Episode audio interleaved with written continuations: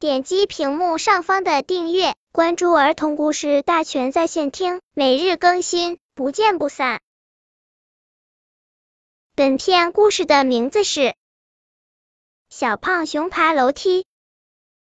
小胖熊是音乐学校一年级的学生，特别喜欢唱歌，他走到哪儿就把歌声带到哪儿。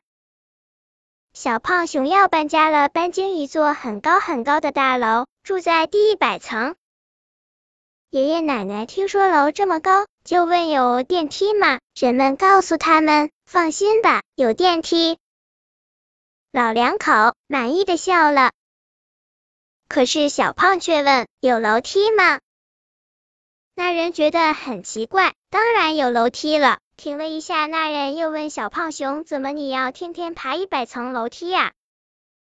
小胖熊挺了挺胸脯说：“嗯，当然爬了。”他说到做到，真的，真的天天爬楼梯。一开始小胖熊觉得很累，爬到了第五十层就要坐在楼梯口歇一会儿。可是他下决心要坚持爬楼梯，因为他要减肥。他每天爬楼梯。看着那一级级的台阶，就像是钢琴的琴键，好像一踩上去就能发声一样。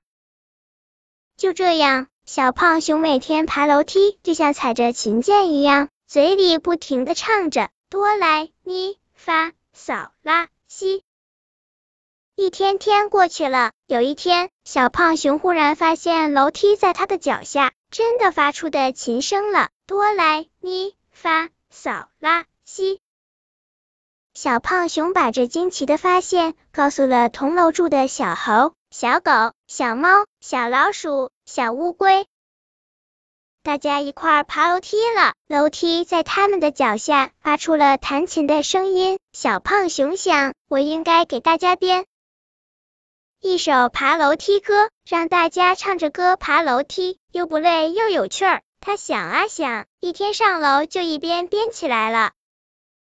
哆来咪，哆来咪，大家一起爬楼梯，发动了，发动了，唱着歌回了家。啊，这首歌还真好听，就像琴键一样，发出了叮叮咚咚的琴声。他在给小胖熊伴奏呢。楼里的小孩、小狗、小猫、小老鼠、小乌龟都学会了这首歌。他们一边爬楼梯一边唱着歌，谁都不想再乘电梯了。楼里的爷爷奶奶、叔叔阿姨们听到他们的歌声，都从门里探出头来。哦，歌声好听，楼梯伴奏的琴声也好听。爷爷奶奶、叔叔阿姨们也都跟在小胖熊他们的后面唱着歌爬楼梯了。本篇故事就到这里，喜欢我的朋友可以点击屏幕上方的订阅，每日更新，不见不散。